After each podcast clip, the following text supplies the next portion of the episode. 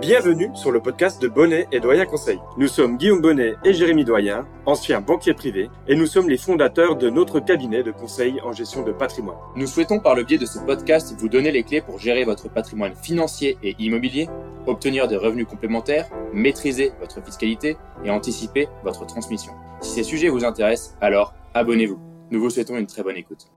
Et aujourd'hui, on va regarder quelles sont les étapes à valider avec votre notaire avant d'acheter un bien immobilier. Et pour échanger sur ce sujet, nous sommes aujourd'hui accompagnés de maître Marine Cocha, qui est notaire dans le 17e arrondissement de Paris et qui a accepté bien gentiment de répondre à l'ensemble de nos questions. Bonjour Guillaume, bonjour Jérémy. Ravi de répondre à vos questions aujourd'hui. On va commencer avec Marine par définir deux termes qui sont très importants pour que nos auditeurs comprennent certains termes. On va commencer par acte authentique et promesse de vente. Est-ce que Marine, tu pourrais nous définir ces deux termes? Alors, l'acte authentique, en fait, est un acte reçu par un notaire. Euh, contrairement à ce qu'on pourrait penser, ce n'est pas euh, que l'acte définitif qu'on signe le jour de la, signe, euh, de la vente, pardon. Ça peut être aussi bien un contrat de mariage, un acte de donation, une cession de part, une promesse de vente ou l'acte définitif de vente. Oui, c'est tout à fait vrai, euh, Marine, parce que dans l'imaginaire collectif, on, dit toujours que l'acte authentique, c'est l'acte de vente définitif. Et en fait, c'est un acte euh, qui peut être pour tous les actes passés par un notaire, si on comprend bien. Exactement, tout à fait. Et donc, la promesse de vente Alors, la promesse de vente, c'est ce qu'on appelle l'avant-contrat, c'est-à-dire le premier acte avant de signer l'acte définitif de vente. Euh, cette promesse de vente, elle peut avoir deux formes, soit unilatérale, c'est-à-dire qu'uniquement le vendeur s'engage au terme du contrat, ou alors une promesse synalagmatique qui porte aussi le nom de compromis, dans, euh, dans laquelle en fait les deux parties s'engagent aussi bien le vendeur que l'acquéreur. Le compromis, il peut être rédigé sous sein privé, c'est-à-dire qu'une agence immobilière peut le rédiger, alors que la promesse unilatérale, qui est un acte authentique, euh, doit être nécessairement signée devant euh, notaire. En tout cas, c'est l'usage. On va passer aux questions avec Guillaume. Je te laisse poser la première question, Guillaume. Exactement. Ben, on, a, préparé euh, pas mal de questions pour aider les auditeurs à comprendre un peu comment ça se passe quand on veut euh, faire une acquisition immobilière. On va commencer par, euh, par la première. Est-ce que c'est obligatoire de faire appel à un notaire pour faire une acquisition dans l'immobilier? Alors la réponse est très simple, c'est oui. Car en fait, le notaire est la seule personne, le seul professionnel du droit habilité à faire publier au fichier immobilier le transfert de propriété d'un bien qui appartient à monsieur X pour le transférer à monsieur Y. Donc concrètement, si je veux euh, moi acheter un bien immobilier, je dois passer par un notaire. Pour l'acte euh, définitif, euh, oui, aussi bien on peut signer un compromis au départ en agence, mais par contre, pour que l'acte soit opposable au tiers, donc le notaire est le, seul professionnel habilité à être l'interlocuteur en fait privilégié avec le, service, ce qu'on appelait anciennement la conservation des hypothèques, qui aujourd'hui s'appelle le service de la publicité foncière pour euh, transférer la propriété euh, d'un bien. C'est un fichier en fait dans lequel sont répertoriés par parcelle, par lot de copropriété, par adresse euh, les propriétaires successifs d'un bien. Donc pour nos auditeurs, si vous souhaitez acheter un bien immobilier, vous devez passer par un notaire, c'est obligatoire. Et eh bien la deuxième question, c'est euh, quels sont les avantages, parce que tu l'as dit euh, juste avant, de signer un compromis chez le notaire par rapport à une agence, car oui, le compromis, on peut le faire avec une agence. Tout à fait. Alors effectivement, l'avantage, je dirais, de signer chez le notaire, c'est que bon bah déjà on,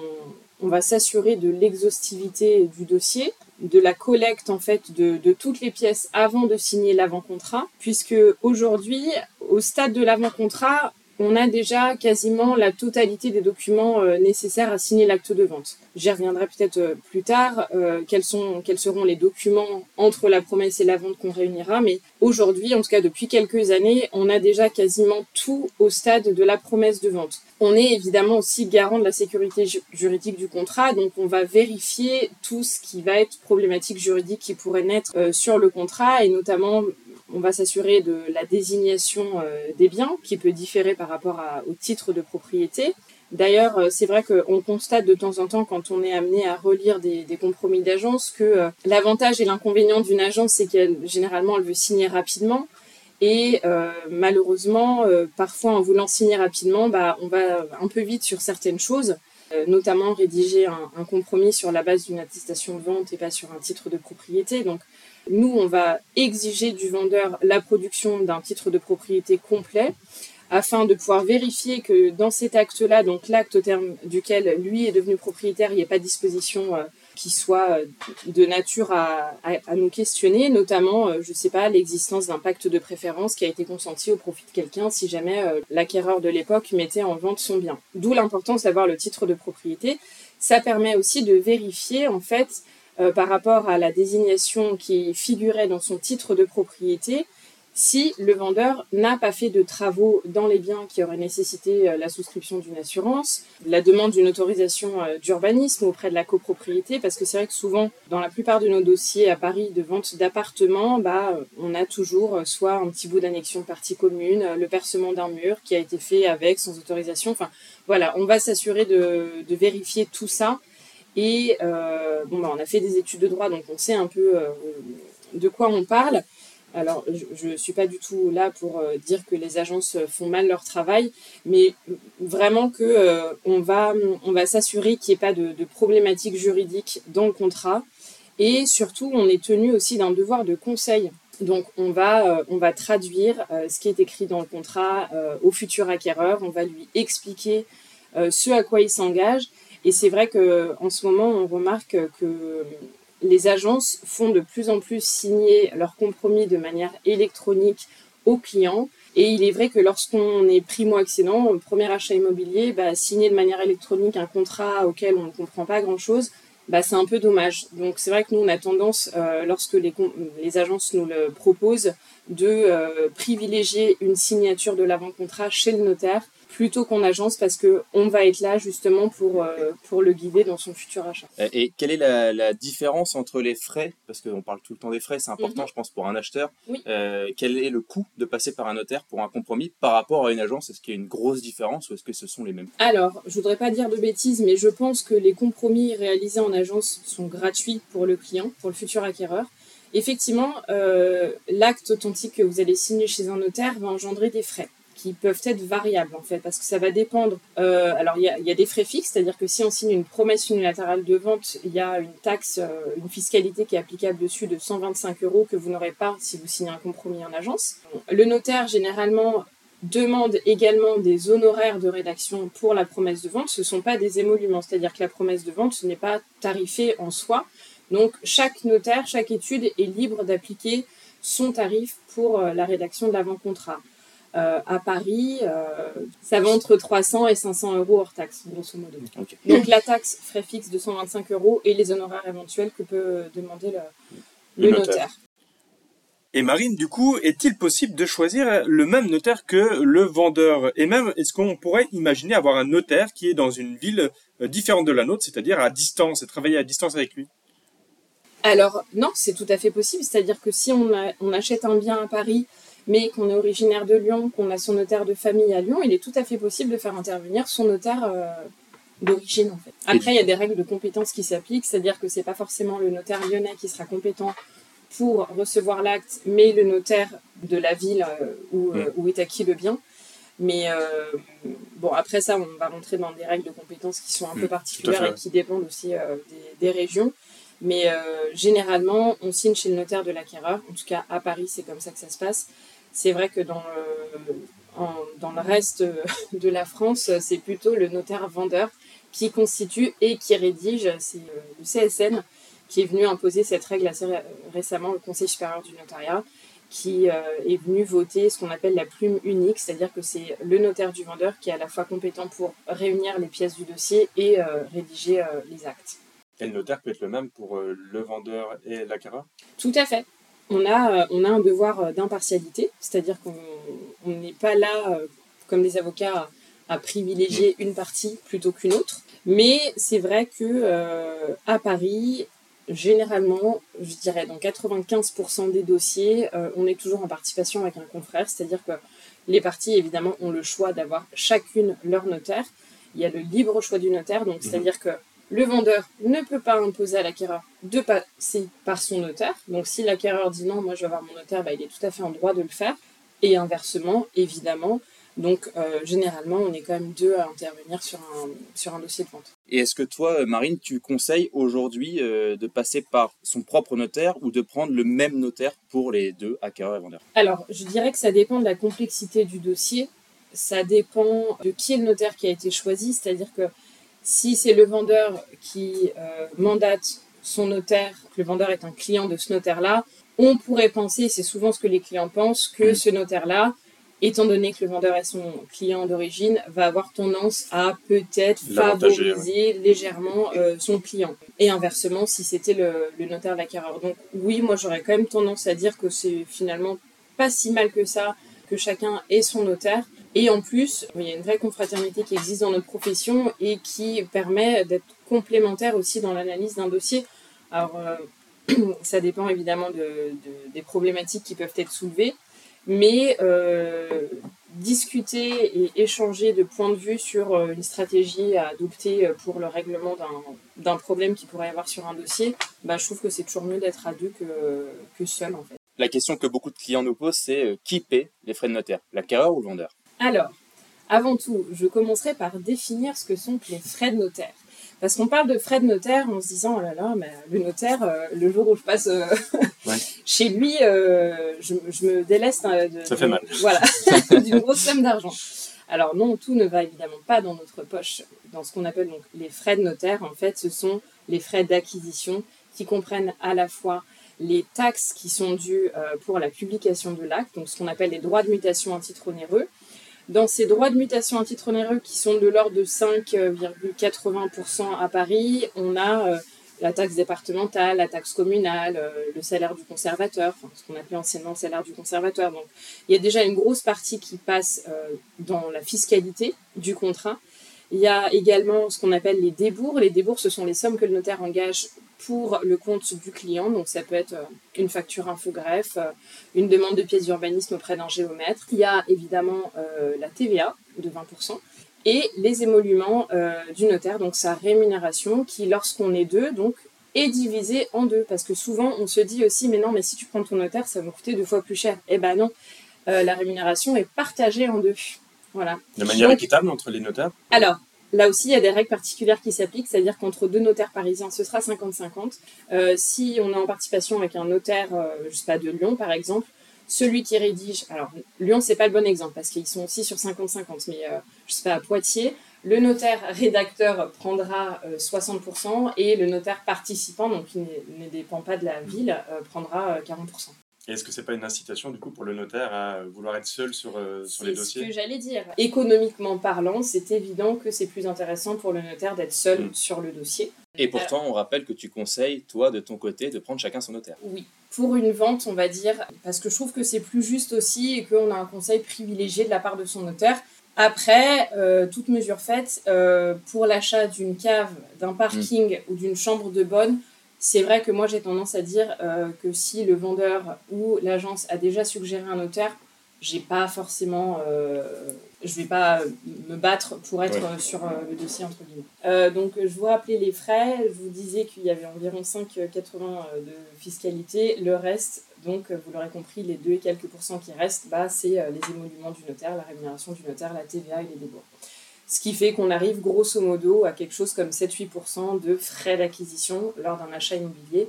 Les frais, conformément au Code civil, sont à la charge de l'acquéreur, sauf certaines sommes qui peuvent être demandées au vendeur. Par exemple, l'établissement des diagnostics à réaliser pour la vente, ce sont des Mhm. sommes qui incombent au vendeur. Euh, les frais de syndic sont également euh, à la charge du vendeur, c'est-à-dire les honoraires de mutation que, vont- que va demander le syndic pour établir euh, son document seront à la charge du vendeur. Et après, bah, vous avez d'autres petits frais annexes, mais qui restent à la marge. Par exemple, les plans des lots euh, vendus euh, sont aussi des sommes qui sont dues par le vendeur. Mais pour tout le reste, c'est l'acquéreur qui paye. Encore une petite particularité pour les ventes en état futur d'achèvement. Parfois, vous allez voir dans le métro des pancartes où vous avez frais de notaire offerts. Mhm. Là, on parle des VFA. hein, pour, Ouais, ça. Dans le cadre des VFA, parfois, il y a, il y a cette mention qui apparaît. Alors, euh, non, les frais de notaire ne sont pas vraiment offerts. Alors, je vais peut-être euh, casser, euh, Un mythe. euh, voilà, un mythe. Les frais, en fait, sont intégrés dans le prix de vente qui est demandé par le vendeur Mhm. et c'est le promoteur, finalement, qui va régler ces frais-là. Donc, toute la fiscalité applicable à l'acte et euh, le notaire qui est rémunéré aussi. hein. Voilà, pas- Quand on va chez le notaire, du coup, il y a plusieurs formalités. On parle souvent euh, de délais, de trois mois, de plusieurs délais qui, s'allongent. On a l'impression que la vente n'arrive jamais. Oui. Et du coup, est-ce que tu peux nous faire un rappel rapidement des formalités et des papiers à vous fournir pour avancer? Oui, tout à fait. Alors, euh, pourquoi on a l'impression que ça prend du temps? Parce qu'en fait, avant même la signature de l'avant-contrat, comme je vous le disais tout à l'heure, euh, sur les avantages de signer chez le notaire euh, par rapport à signer compromis en agence, c'est qu'on va réunir pas mal de documents. Alors, on va demander des documents au vendeur, mais après avoir réuni ces documents de la part du vendeur, nous, on va encore avoir d'autres démarches administratives à faire. Lever un état hypothécaire, demander les pièces au syndic, euh, notamment toutes les pièces qui sont nées de la loi Allure, le pré-état daté, la fiche synthétique, le carnet d'entretien, les PV d'AG, le règlement de copropriété, les modificatifs, la liste est longue. Donc on va réunir tout ça et le fait de réunir tout ça, bah, ça va dépendre un petit peu de la réactivité aussi de nos interlocuteurs, notamment du syndic. Les états hypothécaires aujourd'hui à Paris, c'est euh, très rapide, on peut les avoir dans, la journée. On va aussi interroger le vendeur sur les travaux, euh, j'en parlais tout à l'heure brièvement, qu'il a pu réaliser dans le bien, parce qu'on va lui faire déclarer un certain nombre de choses. Et en fonction de ces réponses, bah, ça va susciter d'autres questions ou d'autres demandes complémentaires. Par exemple, un vendeur qui va vous dire euh, j'ai créé un Velux, j'ai changé mes fenêtres, j'ai agrandi, j'ai cassé une cloison, bah, potentiellement, ce sont des travaux qui nécessitaient une autorisation de la copro, d'urbanisme, la souscription, pardon, d'une assurance dommage ouvrage. On va aussi lui demander comment est occupé le bien. Donc, est-ce que c'est un bien que lui occupe au titre de sa résidence principale? Est-ce que c'est un bien qui est loué? Si c'est un bien qui est loué, on va aussi lui demander tout un tas de choses par rapport au bail euh, quittance, état des lieux, etc. Euh, donc voilà, donc le temps généralement qui se passe entre la signature de l'offre d'achat et la signature de l'avant-contrat, bah, c'est le temps de réunir tous ces documents. Pendant ce temps-là, euh, l'acquéreur ne, chôme pas puisque généralement quand il a signé une offre, il a déjà en fait anticipé un peu sa recherche de financement. Donc généralement quand, euh, quand on signe une offre, c'est qu'on sait qu'on est plus ou moins solvable. Donc on a déjà soit une simulation de la part de son banquier ou de la part d'un courtier qui permettent aussi de rassurer le vendeur euh, sur euh, l'aboutissement du projet de son acquéreur. Voilà, ensuite on va côté acquéreur du coup euh, et côté vendeur aussi, on va leur demander les, états civils complets, c'est-à-dire qui ils sont, où est-ce qu'ils sont domiciliés, quelle est leur situation matrimoniale, puisqu'en fonction de ça, les choses peuvent peuvent prendre une autre tournure. C'est-à-dire que pour des concubins qui achètent, ben, on va les interroger sur, euh, sur certaines choses et euh, leur suggérer peut-être que s'ils font l'acquisition de leur résidence principale, bah, si le mariage n'est pas envisagé à court terme, bah, ce serait peut-être opportun de, de, signer un pax et, et, un testament pour se protéger mutuellement. Mais ça, ça pourra faire l'objet d'un autre podcast sur les, les différents types de conjugalité qui existent et, et en quoi ça, ça, vous protège. Euh, on va demander les éventuels contrats de mariage parce que aussi la nature du bien changera en fonction du régime matrimonial sous lequel euh, l'acquéreur ou le vendeur est marié. Euh, je prends un exemple tout simple. Un vendeur est, marié, il a acheté le bien avant son mariage. Aujourd'hui, le bien constitue sa résidence principale. Bah, le fait qu'il soit marié, on va devoir aussi demander l'accord à son épouse de vendre le logement. C'est l'article 215 alinéa 3 du Code civil qui protège le logement de famille et qui impose euh, au conjoint marié d'intervenir à l'acte de vente. Donc l'état civil, la capacité, le financement, les documents nécessaires à la rédaction de l'avant-contrat sont toutes les, les, démarches qu'on va effectuer. Et ensuite, entre la promesse, une fois que tous ces documents sont réunis, on propose un rendez-vous pour signer la promesse de vente. Et à partir de la promesse de vente, il y a encore d'autres démarches qui vont être accomplies. La première qu'on va faire, c'est notifier euh, le délai de rétractation aux acquéreurs s'il s'agit d'un lot à usage d'habitation et que c'est une personne physique qui achète. En son nom propre, euh, il va bénéficier d'un délai de 10 jours pour renoncer à l'acquisition sous certaines conditions. On va également s'assurer qu'il n'y ait pas de droit de préemption qui s'applique. Euh, ça peut être le droit de préemption de la commune, mais ça peut être aussi, euh, dans certains cas, par exemple, si le bien est loué, euh, tu as un droit de préemption du locataire, il peut y avoir un pacte de préférence à purger. Enfin, mm. voilà, on va faire toutes ces démarches-là entre l'avant-contrat et la vente.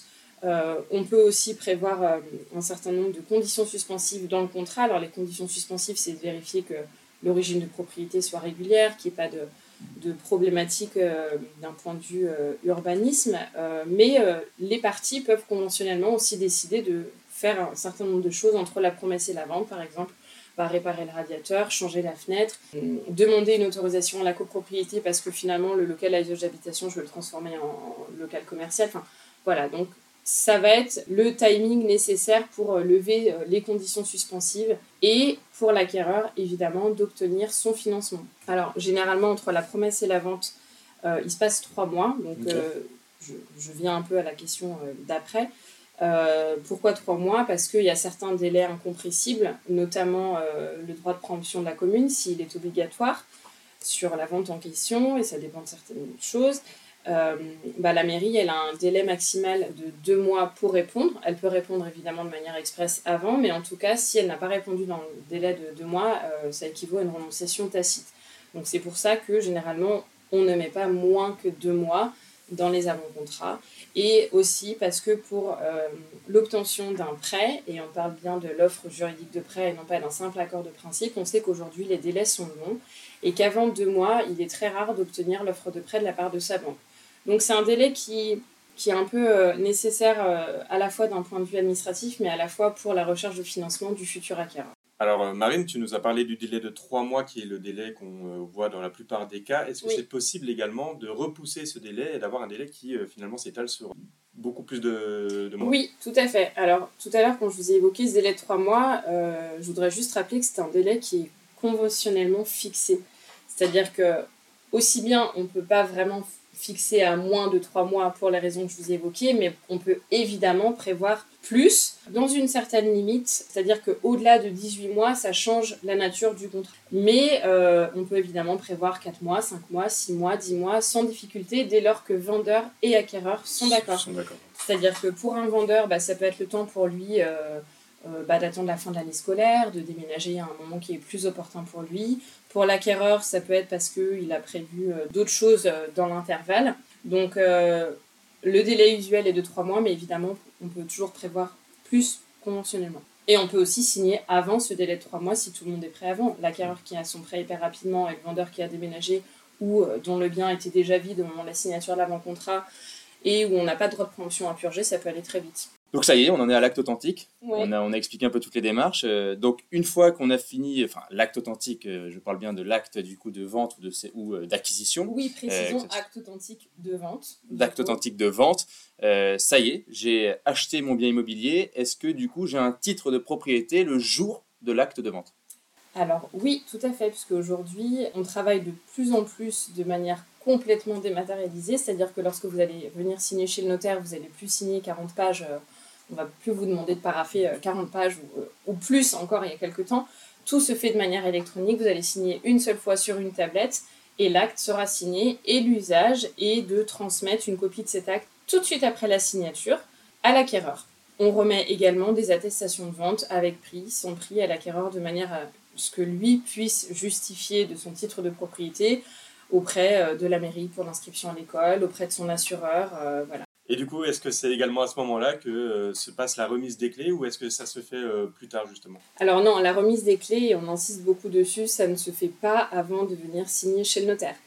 Euh, c'est concomitant à la signature de l'acte de vente, puisque au moment de l'acte de vente, ben, on paye le prix, on paye les frais, et en contrepartie, ben, on a la jouissance du bien, on supporte les risques sur le bien, mais évidemment, on a les clés en retour. Donc l'échange de clés se fait concrètement sur la table de signature du notaire.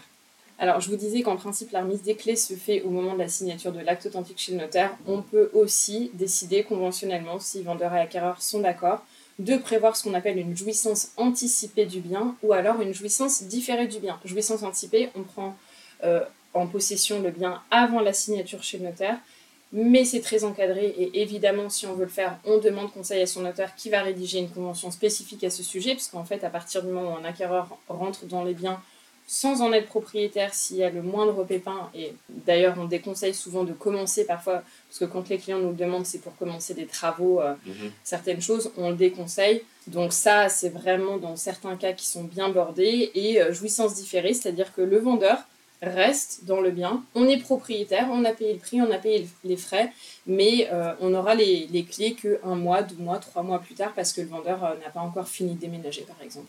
Les deux sont possibles déjà, merci beaucoup, Marine, euh, pour toutes tes réponses. Euh, ça t'a pris euh, un peu de temps quand même ce matin avec nous. J'espère que c'était clair.